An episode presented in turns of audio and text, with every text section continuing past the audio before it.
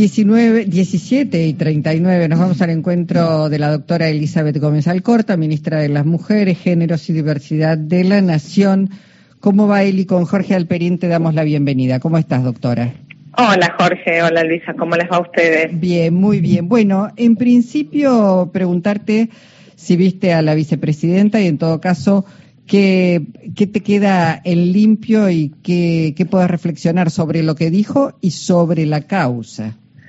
Bueno, sí, sí, claro, la, pude la pude ver incluso en vivo, digamos. Eh, creo que fue absolutamente contundente su, su argumentación, su presentación, tanto en relación a lo que hay eh, en términos de prueba, es decir, lo que no hay en relación a las imputaciones y acusaciones sobre ella respecto a la causa vinculada a la causa de vialidad, pero sobre todo, no, lo que quedó muy muy explícito es investigado y a quienes no se han investigado este mismo poder judicial que se presenta eh, en este, digamos, eh, en este momento como un ataque muy, muy fuerte hacia, hacia ella, hacia su persona. También hay algo que es muy claro que tiene que ver con quiénes son los personajes, que, que por un lado no lo hizo de modo muy, no se explayó, pero es muy interesante también quiénes son los fiscales, los jueces que han intervenido durante, durante la investigación de la causa actualmente, quiénes son los que, los que han intervenido en la Cámara de Federal, en la Cámara de Casaciones, en la Corte. Y digo esto porque cuando uno ve también ese mapa que un poco fue presentado hoy, queda claro, no es que solamente jugaban al fútbol eh, el fiscal con el juez o que algunos jugaban al fútbol en, en un ámbito que aparentemente resultaba ser de mucha intimidad del, expresidente y otros jugaban al pádel con el expresidente y otros fueron designados de modo irregular para ocupar esos cargos, u otro fue llevado, digamos, eh, a, la Cámara de Casación sin haber sido eh, concursado para eso, u otros fueron designados por decreto, digamos, ahí hay también un mapa que es que es muy importante y muy contundente porque lo que lo que viene a demostrar es algo que es difícil a veces, eh, no sé si ustedes piensan lo mismo, ¿no? Digamos, es, a veces es difícil de traducir para la gente.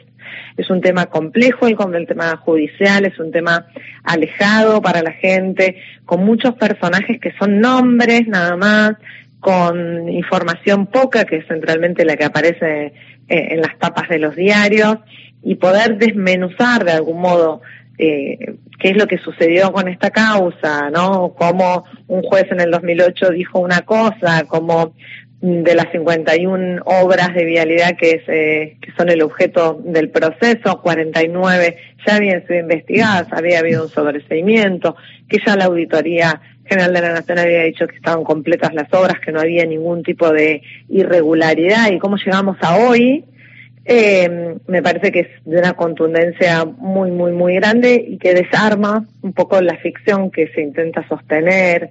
Eh, que nos hace tanto mal, digo, tanto mal a la democracia, digo, al pueblo, eh, que es, digamos, estas acusaciones hoy contra la vicepresidenta. Elizabeth, eh, Cristina Fernández de Kirchner sufre el mismo tipo de persecución judicial y mediática de otros grandes líderes de, América Latina, como Lula, como, como este, Rafael Correa, como Evo Morales. Eh, pero ella es una mujer. Digo, ¿hay algo en particular que agregar eh, a la persecución de Cristina en la Argentina que lo diferencie, que le agregue, que le agregue otro elemento para entender este, qué tiene el tema de género allí, ¿no? Porque uno podría decir, bueno, está sufriendo lo mismo que los varones que son líderes populares, pero me parece que hay un plus que, que todo el mundo sospecha, ¿no? Yo no tengo ninguna duda y, digamos, con diferencias, pero lo he dicho desde el 2016 también respecto a la persecución de Milagros Sala, ¿no?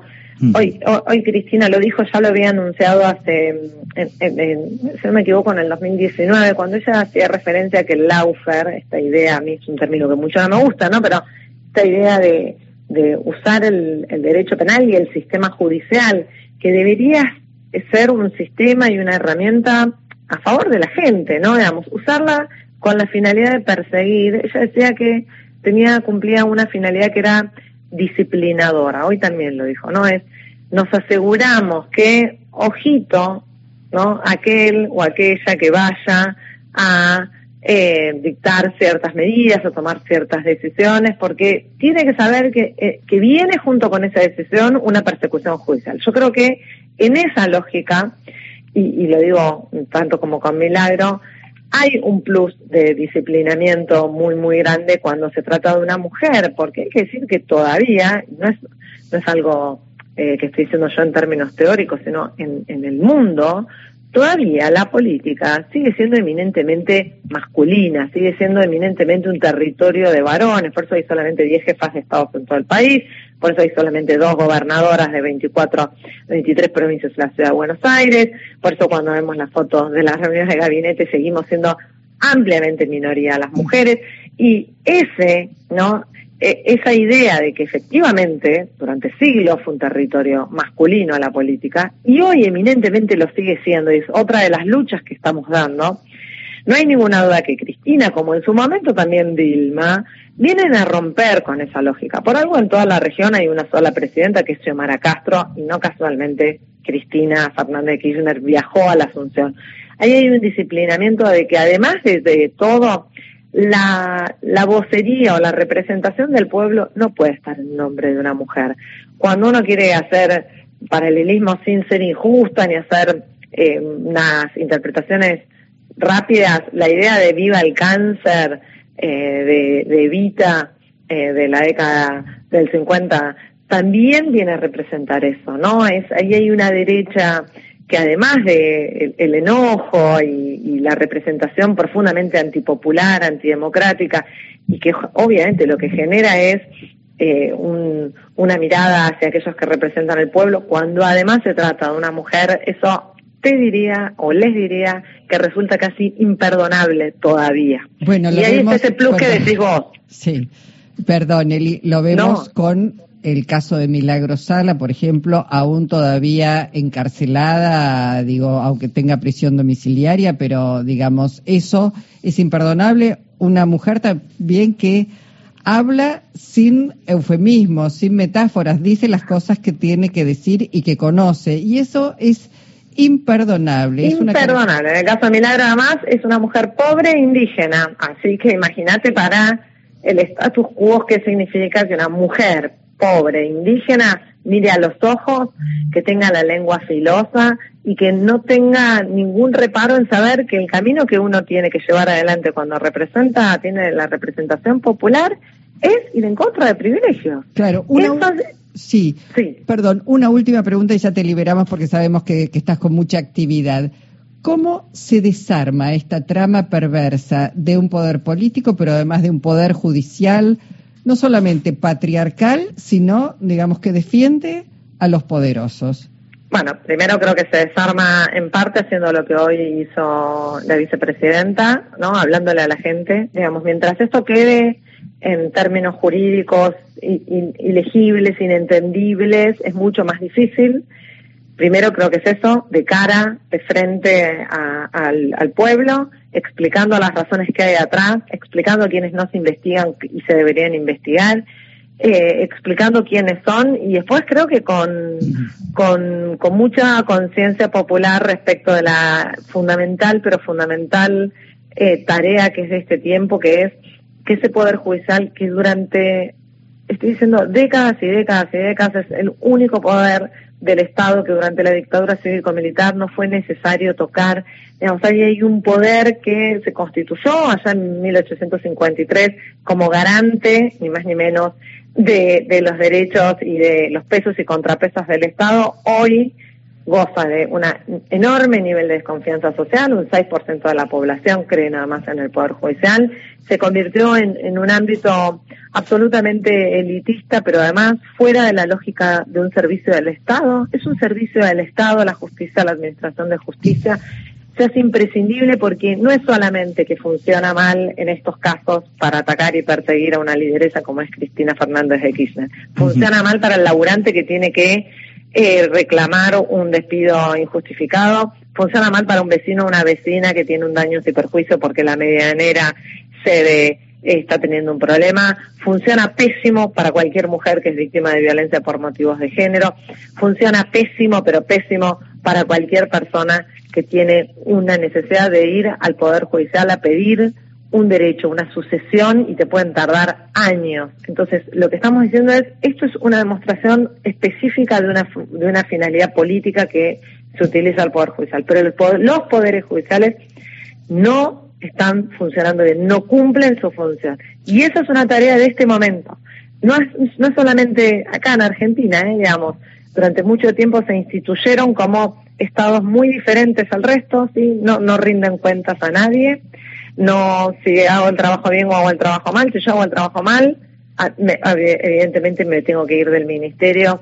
Si un presidente hace un trabajo mal, evidentemente no va a volver a ser reelegido si un, legislador, un diputado, una diputada necesita el voto popular, en cambio el Poder Judicial está ahí incolumne, intocable, plagado de privilegios, pero además no cumpliendo la tarea que tienen que cumplir. Así que creo que una parte enorme es poner esto eh, en conciencia y trabajar para, para su transformación. Elizabeth, yo pensaba que, bueno, a Milagro Sala la acusan de violenta, y, a Cristina de Kirchner también le instalaron la idea de que mandó matar al fiscal Nisman.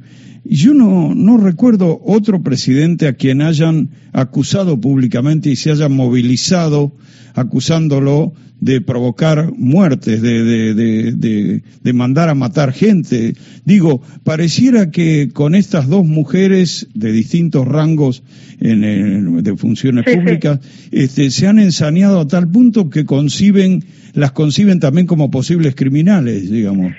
Y hoy a las dos las sacaban Milagro, todavía está no está firme su sentencia, pero también como jefa de una asociación ilícita, ¿no? Digamos, esta idea que, que a mí me gusta retomar, digo, que son capaces de, de, de imputarles cosas que nosotros, y hablo en un plural, en una tercera persona plural, no le imputamos a los comandantes en jefes en la causa eh, 13 en 1984, ¿no? Estamos diciendo a quienes diseñaron y ejecutaron el plan sistemático de represión ilegal, son capaces de decir que Cristina y que Milagro son jefas de una asociación ilícita cuando nosotros y nosotras en cada uno de los juicios de lesa humanidad no les imputamos eso. Mm. Digo esto para ponerlo en valor lo que vos estás diciendo, Jorge. Digamos, justamente, no hay, no hay, no hay límite y lo que les permite además la asociación ilícita es una figura que es la nada, digamos que es una figura creada específicamente justamente para la persecución política, en donde no tengo que probar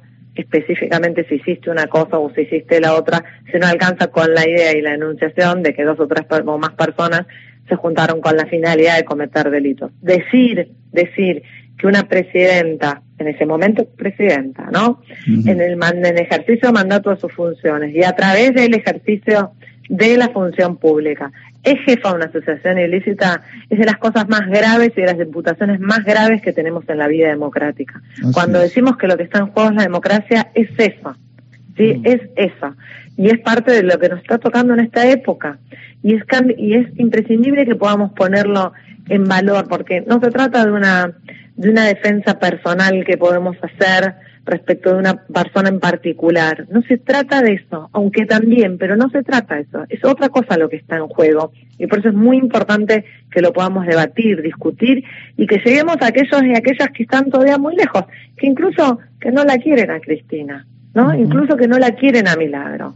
Porque lo importante es eso, le digo yo que yo no soy peronista, no le digo yo que yo no soy kirchnerista, yo soy una militante, una dirigente de izquierda, pero no tengo ninguna duda de la enorme gravedad que tienen estas imputaciones y el enorme daño que le hacen a la vida democrática. Clarísimo. Elizabeth, ministra, muchísimas gracias. ¿eh? Por favor, muchas gracias a ustedes. Hasta pronto. Elizabeth Gómez Alcorta, la ministra de Mujeres, Diversidades y Género.